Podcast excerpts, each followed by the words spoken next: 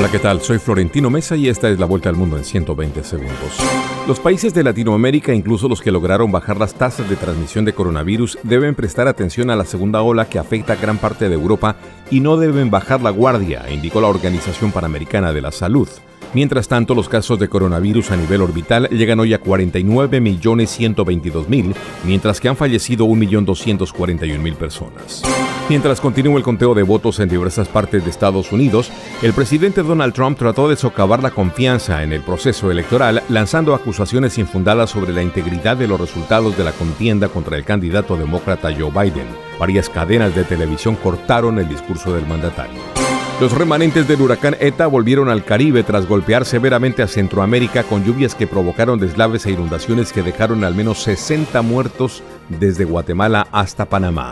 El exministro de Defensa de México, Salvador Cienfuegos, acusado de proteger y ayudar a un cartel a traficar toneladas de drogas a Estados Unidos a cambio de millonarios sobornos, se declaró no culpable ante un juez de Nueva York. Un experto de la ONU pidió al presidente salvadoreño Nayib Bukele que deje de utilizar a los tribunales de justicia para atacar a los políticos de oposición y añadió que en una democracia las decisiones judiciales no se socavan.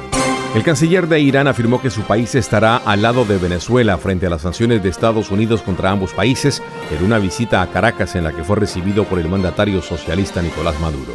La policía de Alemania llevó a cabo una serie de registros en varias ciudades del país en relación con cuatro individuos que podrían estar vinculados con el presunto atacante de lunes en Viena que mató a cuatro personas al abrir fuego contra transeúntes y bares de la capital austriaca. El expresidente de Kosovo, Hashim Tashi, ingresó en prisión en La Haya horas después de haber dimitido y tras presentarse ante el tribunal especial que lo acusa de crímenes de guerra, informó la alta corte. Esta fue la vuelta al mundo en 120 segundos.